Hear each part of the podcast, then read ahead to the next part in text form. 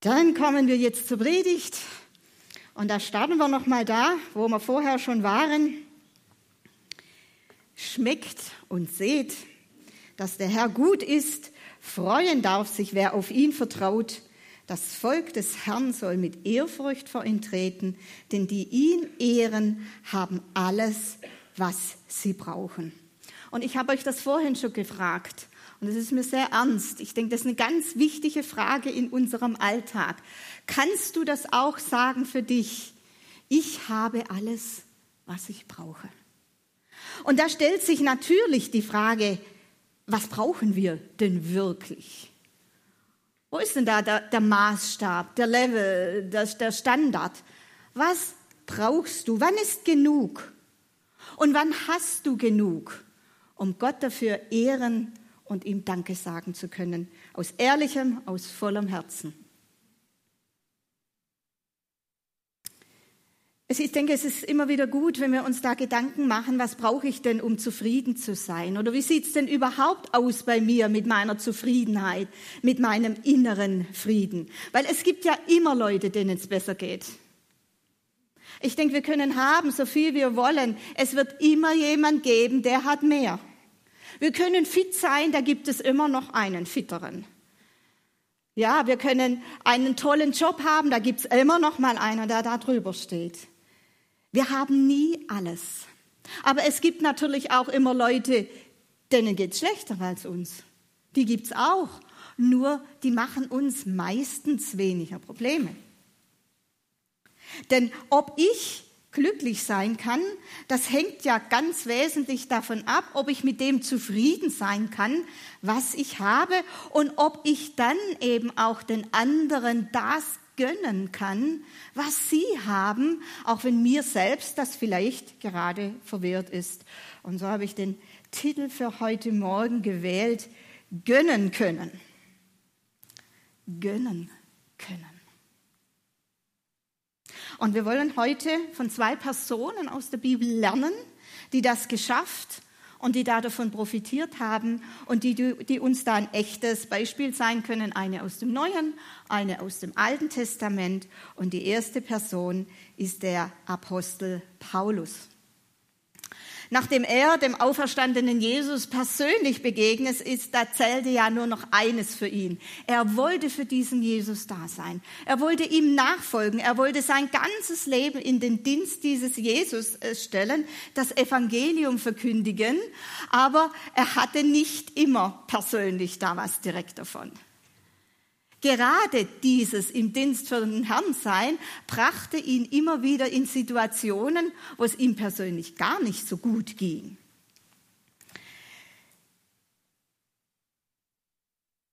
In Situationen, wo er durchaus hätte neidisch und eifersüchtig sein können auf andere Leute, die nicht so konsequent sich für Gott eingesetzt haben und denen es trotzdem besser ging als ihm selber. Aber irgendwie schaffte er, schaffte er es doch, einen inneren ausgeglichenen Zustand zu bewahren, zufrieden zu sein und eben den anderen auch das gönnen zu können, was sie haben. Und das sehen wir unter anderem auch an diesem Brief, der, wo ich ja die letzten Male schon draus gepredigt habe, diesem Brief an die Gemeinde in Philippi. Das Besondere an diesem Brief ist die Situation, aus der heraus Paulus sie schrieb. Er war nämlich im Gefängnis unschuldig im Gefängnis und Gefängnisse damals waren echt nicht schön.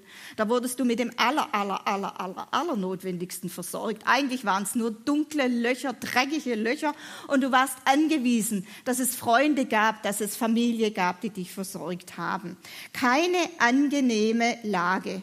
Und trotzdem kann er seinen Freunden in Philippi schreiben, ich habe gelernt, in jeder Lebenslage zufrieden zu sein. Wow, habe ich gedacht.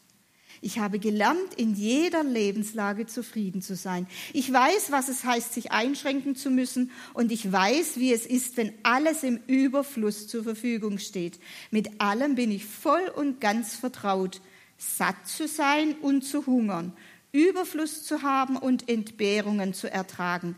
Nichts ist mir unmöglich, weil der, der bei mir ist, mich stark macht. Das wünsche ich uns, dass wir uns das auch sagen können. Wir können uns in jeder Lage zufrieden geben, weil der, der mit uns ist, der in uns lebt, der uns versorgt, weil der uns stark macht. Ich habe gelernt, sagt Paulus, und das muss tatsächlich gelernt werden. Kennt ihr den Willi?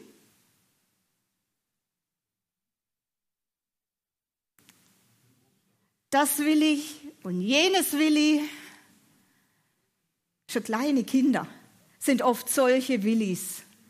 Wenn sie an der Kasse stehen, und es ist ja schon gemein, wie die das machen, die Läden, dass das, was Kinder am liebsten haben, in ihrer Höhe ist. Und da müssen die Mamis anstehen und die Kinder sehen das alles. Und dann hast das will ich und das will ich und das will ich. Und wenn sie es nicht bekommen, können sie ganz schön zornig werden. Sich zu begnügen auch mal ein Nein zu ertragen, zufrieden zu sein mit dem, was man gerade hat und wie es einem gerade geht, das ist wirklich nicht immer einfach. Und das kann richtig harte Arbeit sein, aber eine, die sich unbedingt lohnt. Denn wenn man zufrieden ist, dann ist man nicht mehr erpressbar. Und das möchte ich kurz erläutern. Denn das Wort, das hier im Griechischen für zufrieden steht, in diesem Vers 11, das heißt autarkes autarkes. Vielleicht klingelt es da beim einen oder anderen von euch. Wir kennen dieses Wort ja auch als Fremdwort, autark. Ein Land, das autark ist, das kann sich selbst versorgen. Das hat alles an Nahrungsmittel, an Energie, was es so braucht.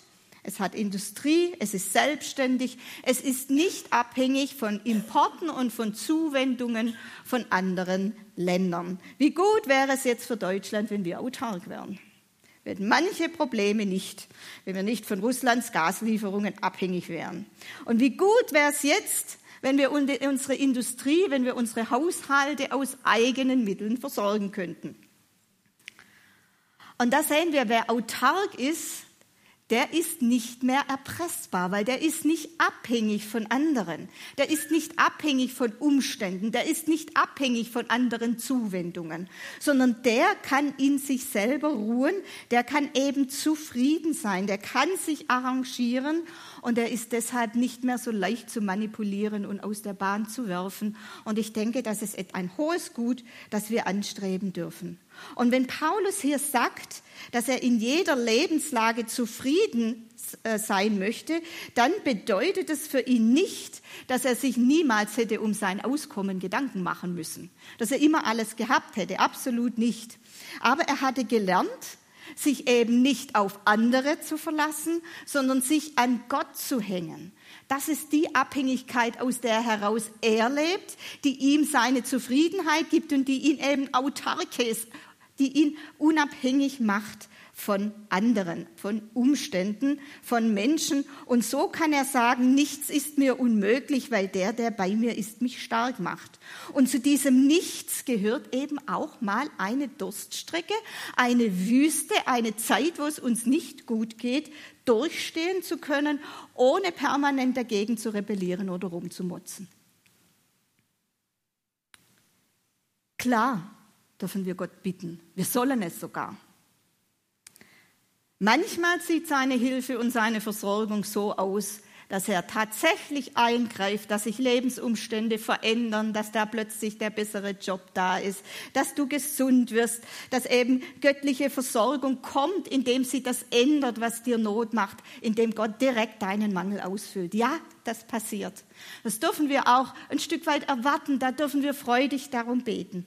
Aber manchmal sieht die göttliche Versorgung eben auch so aus, dass er uns die Kraft schenkt, in unseren widrigen Umständen zurechtzukommen. Nicht zu verzweifeln, nicht aufzugeben, dran zu bleiben, auch mal was durchzubeißen, auch mal was durchzustehen. Und ich möchte hier wirklich nichts bagatellisieren. Ich will auch niemand zu nahe treten. Ich weiß, dass wir auch in unserer Mitte schwere Schicksale haben. Das ist nicht einfach, wenn man mittendrin steht. Das ist sehr herausfordernd. Und es ist ja nicht so, dass Christen von allen Übeln verschont bleiben würden. Auch der Paulus war es ja nicht. Auch er sagt ja, ich habe gelernt, auch Hunger zu haben. Der Unterschied liegt nicht darin, dass wir alles haben und dass uns immer nur äh, happy clappy Sonnenschein äh, geht.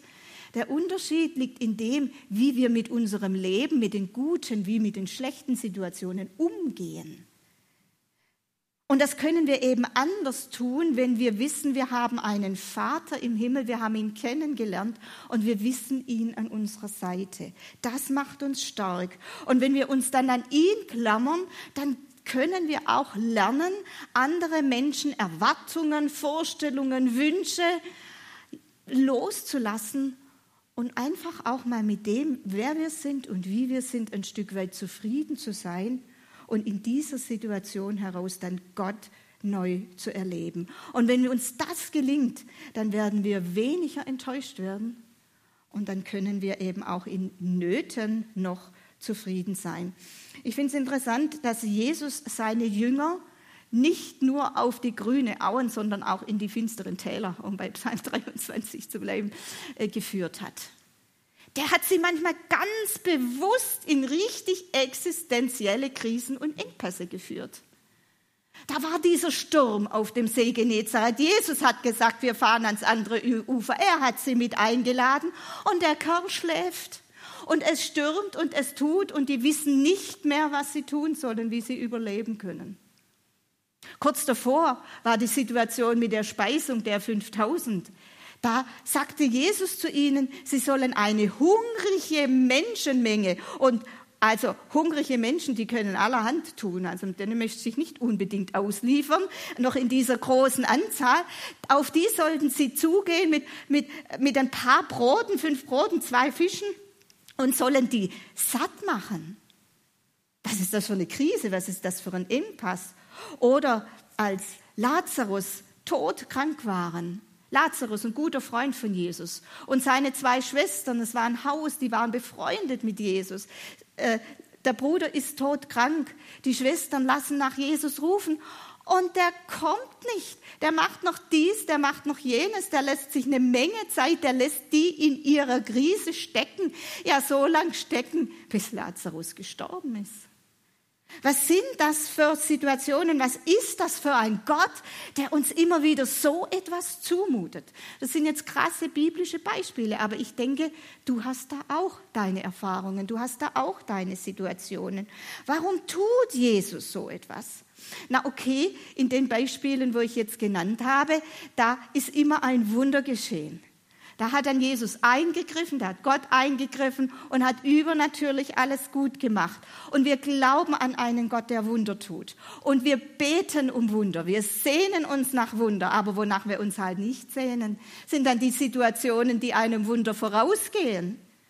Weil wenn alles picobello und glatt läuft, brauchen wir ein Wunder. Mit einem immer vollen Kühlschrank und Regalen, die überquellen, wirst du niemals ein Versorgungswunder Gottes erleben. Und etwas noch, Wunder sind eben einfach auch nicht die Regel. Sonst wären sie keine Wunder, dann wären sie normal. Gott kann Wunder tun, aber nicht jedem Engpass wird er mit einem Wunder begegnen. Aber was in jedem Engpass und in jeder Krise steckt, und ich denke, das ist wirklich auch eine Wahrheit, die Gott uns immer wieder klar machen und erfahrbar machen möchte, ist, dass wir ihn gerade in unseren Nöten und Krisen ihm nochmal in einer anderen Art und Weise begegnen können, als wir das aus einem Sattsein und aus einem Wohlstand heraus tun. Vielleicht nicht zuletzt deswegen, weil wir ihn da auch nochmal anders suchen mit einer anderen Dringlichkeit. Und das möchte ja Gott, dass wir immer wieder zu ihm kommen und ihn dann auch erleben in den Wüsten unseres Lebens, dass er uns da Kraft schenkt und eine Offenbarung, wie wir sie vielleicht anders gar nicht hätten machen können, krassestes biblisches Beispiel ist Hiob. Ich werde es jetzt nicht näher ausführen, aber ich denke, jeder von uns hat da auch so seine kleinen oder größeren Durststrecken.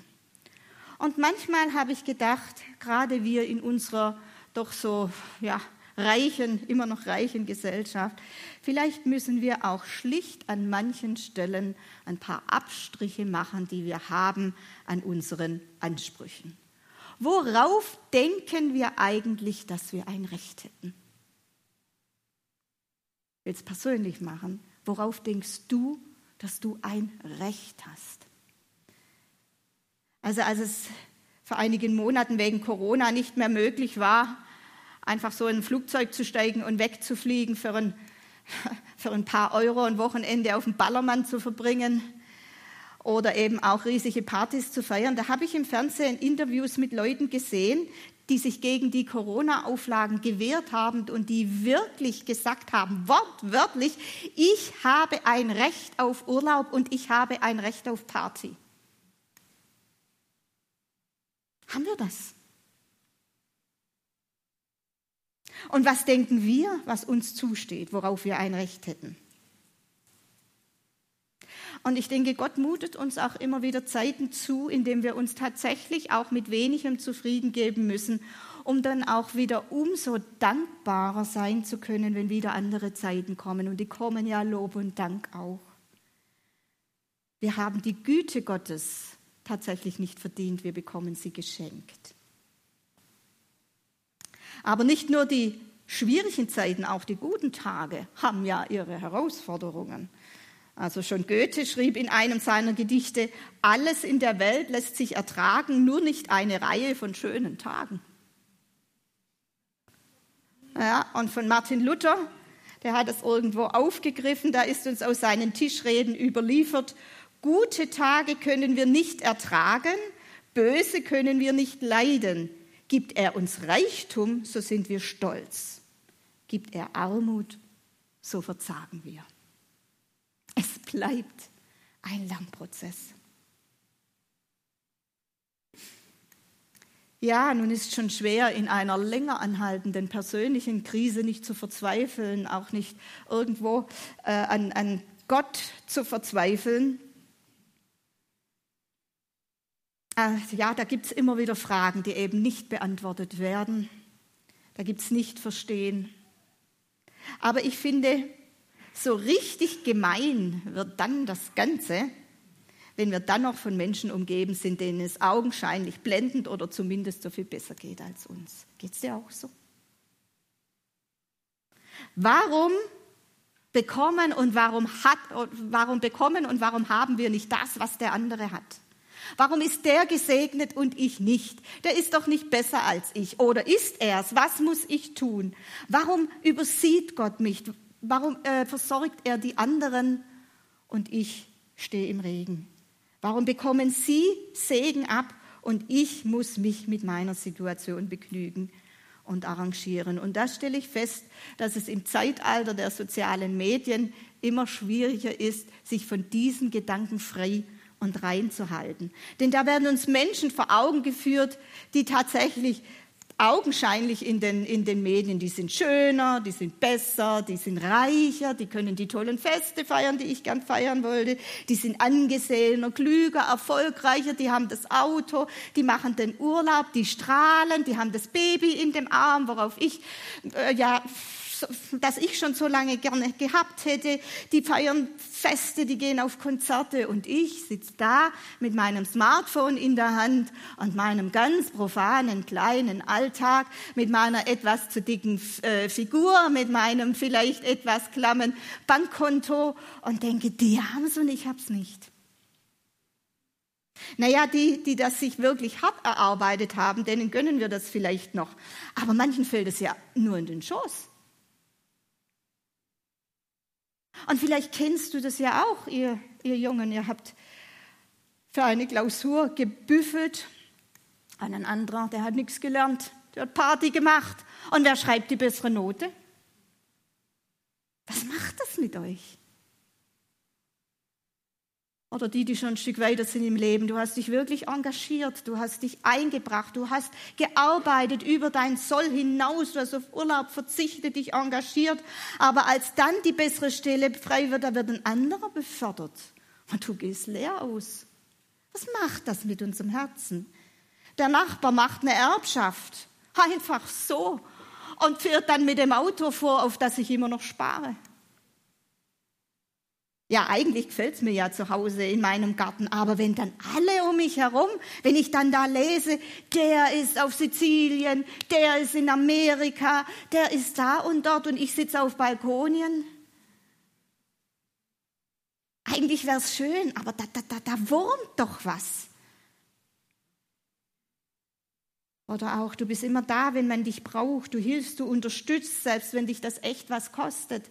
Aber gesehen und geehrt, das werden immer die anderen. Und da merken wir, es gibt viele solche Situationen, du kannst deine einsetzen.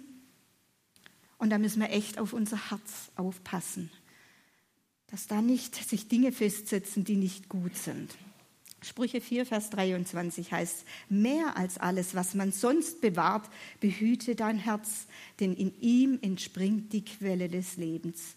Und ich dachte, wie wahr ist das doch, was die Bibel hier sagt? Die Qualität unseres Lebens hängt ganz wesentlich von der Qualität unseres Herzens ab, viel mehr als von der Qualität unserer Umstände. Und deshalb sollten wir auf unser Herz achten und gut darauf aufpassen, welche Gedanken lassen wir dazu. Was kultivieren wir? Was darf sich da einnisten? Wir können das nicht vermeiden, dass diese Gedanken kommen, aber wir können sie pflegen, wir können uns drin, drin suhlen, wir können das immer wieder anheizen oder wir können sie auch von uns weisen. Und im Neuen Testament, da lesen wir dazu in Hebräer 12, Vers 15, seht zu, dass keine bittere Wurzel unter euch Fuß fassen kann, denn sonst wird sie euch zur Last werden und viele durch ihr Gift verderben. Und Neid und Eifersucht sind tatsächlich solche Gifte, die unser Herz, die unseren Charakter verderben und uns letztendlich dann zu einsamen und unglücklichen Menschen machen.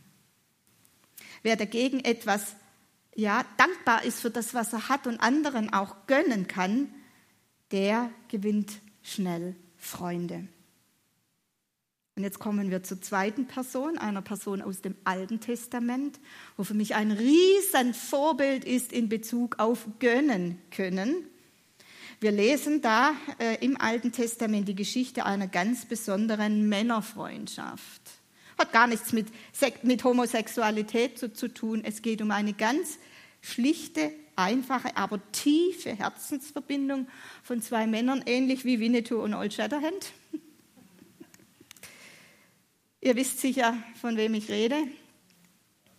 Ja, ich höre es an verschiedenen Stellen. David und Jonathan. Und die beiden waren ja eigentlich ein sehr ungleiches Paar, als sie sich kennengelernt haben, als sie Freundschaft schlossen. Jonathan war der Sohn des Königs, David ein einfacher Hirte. Aber das hinderte die beiden nicht daran, beste Freunde zu werden. Und ich lese uns da mal aus 1 Samuel 18. Da heißt es, nach diesem Gespräch traf David Jonathan, den Sohn des Königs. Vom ersten Augenblick an verband sie eine tiefe Freundschaft. Ja, Jonathan liebte David so sehr wie sein eigenes Leben. David und Jonathan schlossen einen Bund und schworen sich ewige Freundschaft. Jonathan sagte, David, du bist mir so lieb wie mein eigenes Leben. Dann zog er den Mantel und die Waffenrüstung aus und schenkte sie David, dazu noch sein Schwert, den Bogen und den Gürtel. Die meisten hier werden David kennen, haben Predigten über ihn gehört. David, das ist der strahlende Held. Die Gunst Gottes lag auf dem Leben von David. Er war der Gesegnete, er war der Auserwählte. Ein Held mit Schattenseiten, okay, aber immerhin ein Held. Und Jonathan? Mich begeistert Jonathan. Denn das, was Gott David sozusagen in den Schoß legte, was ihm zufiel, All das hätte eigentlich Jonathan gehört. Er musste es hergeben. Er musste es loslassen. Er musste mit ansehen, wie David all das bekam, worauf er sich vorbereitet hat, was er erwartet hatte als Kronprinz. Er hätte König werden sollen. Und dann kam dieser David und mit ihm wurde alles anders für Jonathan. Ja, manche denken ja, dass es Jonathan vielleicht gerade recht war, dass er nicht selber König werden musste, weil Könige hatten es damals nicht nur leicht. Die waren nicht nur auf dem Thron und wurden geehrt und hatten ihren Hofstaat und, und tolles Essen und ein super Luxusleben. Nein, Könige zogen in den Krieg. Und Kriege gab es damals viele. Und der König immer mit vorne dran. Da gab es keine ähm, bombensicheren Bunker, wo sie sich drin verzogen haben und die anderen ihren schmutzigen Krieg machen ließen. Sie waren mit an vorderster Front dabei. Und das war natürlich nun mal nicht jedermanns Sache. Und man könnte sich ja denken, vielleicht war dieser Jonathan insgeheim ganz dankbar, dass da ein anderer kam, der ihm diesen Job abnahm. Aber die Bibel zeichnet ein ganz anderes Bild von Jonathan. Wir können in 1 Samuel 13 lesen, dass er also schon, ja, als er eben Königssohn war, ein Drittel der Armee seines Vaters kommandierte und dass er sich hier an die Wachen der Philister, das ist ja der Erzfeind, der starke Erzfeind von Israel, herangeschlichen hat und in einem Alleingang diese Wachen erschlagen hat. Also der war absolut kein Feigling, der war bereit und der war kompetent, einmal König zu werden. Ja, und dann kam von einem Tag auf den anderen alles anders. Als sein Vater gesalbt wurde zum König, Saul war ja der erste König, Vater Saul war der erste König von Israel, da war schon alles von einem Tag auf den anderen anders gewesen. Da war er plötzlich Kronprinz. Dann hat er sich arrangiert mit dieser Situation, mit dieser Rolle, hat eine Erziehung durchgemacht, hat sich ausbilden lassen und jetzt kommt dieser David und es ist wieder alles anderes, anders. Gott nimmt das Königreich von Saul und überträgt es nicht auf den legitimen Nachfolger Jonathan, sondern auf David. Und das ohne Verschulden von Jonathan. Und da habe ich mich schon gefragt, wie würde ich denn ich mich an Jonathans Stelle fühlen? Wie würdest du dich fühlen? Und es gibt ja so Situationen, wo da plötzlich so Nebenbuhler auftauchen. Ich habe es vorher schon gesagt, gerade wenn du hinarbeitest auf eine Beförderung, dann kommt ein anderer und nimmt deinen Posten. Oder du sehnst dich nach einer festen Beziehung, nach einem Mann, nach einer Frau, nach Ehe. Und es findet sich einfach nicht der Richtige. Und deine Klassenkameraden heiraten einer und der andere. Und du musst dazu sehen. Ja. Auch hier in der Gemeinde gibt es so Situationen. Du arbeitest lange, du arbeitest gerne mit Leidenschaft mit. Du hast deinen, deine Position im Lobpreisteam vielleicht. Du singst damit, du spielst damit. Und dann kommt plötzlich jemand anderes und er singt so viel besser und er spielt so viel besser und alle schauen plötzlich auf ihn und wollen nur noch ihn und du bist abserviert. Dabei hast du dich so angestrengt. Du hast geübt, aber applaudiert wird dem anderen. Das macht schon was mit uns. Und da nicht neidisch, nicht eifersüchtig zu sein, ist manchmal gar nicht so einfach. Ich kann mir nicht vorstellen, dass Jonathan niemals Gefühle gehabt hat in die Richtung. Er war auch nur ein Mensch. Die Bibel berichtet uns da nichts darüber. Aber ich kann mir nicht vorstellen, dass er nicht manchmal auch, dass es ihn nicht auch manchmal gewurmt hat, dass jetzt David den Posten kriegt, der doch eigentlich seiner gewesen wäre. Aber seine Größe war, dass er diesen Gefühlen keinen Raum gab, dass er sich begnügen konnte mit dem, was Gott für ihn vorgesehen hatte. Und das machte es ihm möglich, das qualifizierte ihn dafür, der beste Freund von, Jonathan, äh, von David sein zu können und er hat ihm sogar das Leben gerettet. Also das ist für mich irgendwo die Krönung des Ganzen. Das zeigt, dass das nicht nur Worte sind. Er hatte den David wirklich mehr lieb oder so lieb wie sein eigenes Leben. Er hätte ja eigentlich gar nichts tun müssen, um Gottes Pläne mit David scheitern zu lassen. Saul konnte sich nämlich nicht arrangieren, der König. Der hat alles getan, was er tun konnte, damit das nicht sich erfüllt, damit David nicht äh, der nächste König wird. Und er hat ein Mordkomplott geschmiedet, das auch sehr erfolgversprechend ausgesehen hat. Aber Jonathan hat davon Wind bekommen. Jonathan hat David gewarnt. Und Jonathan hat dafür gesorgt, dass der Plan Gottes mit David, mit Israel, ja bis hierher zu uns, David ist ja der Ur-Ur-Urvater von Jesus, geschehen konnte. Auch wenn er dabei zurückstecken musste wenn er das Nachsehen hatte. Er ließ anderen, er ließ David den Vortritt. Und das war seine Stärke und das schenkte ihm einen besten Freund. Und wir können uns ja nicht von allem distanzieren. Das kann nicht die Lösung sein. Wir leben in Beziehungsnetzwerken. Wir werden automatisch auch mit Vergleichen konfrontiert. Aber wir müssen es irgendwie schaffen, unser Herz zu schützen und den inneren Frieden nicht zu verlieren. Lernen, zufrieden zu sein. Darum geht's. Und Gott weiß, wie schwierig das auch immer wieder für uns ist. Und Jesus bietet uns hier Hilfe an. Ganz konkrete Hilfe. Er sagt, dass wir auch mit diesen Gefühlen, wenn sie sich in uns einnisten wollen, zu ihm kommen dürfen, sie bei ihm ablegen dürfen, all die Enttäuschung, der Frust, die unerfüllten Wünsche. Wir dürfen es ihm geben und wir dürfen von ihm Anerkennung, Lob, Stärke erfahren. Matthäus 11, Vers 28 sagt Jesus, kommt zu mir, ihr alle, die ihr euch plagt und von eurer Last fast erdrückt werdet. Ich werde sie euch abnehmen.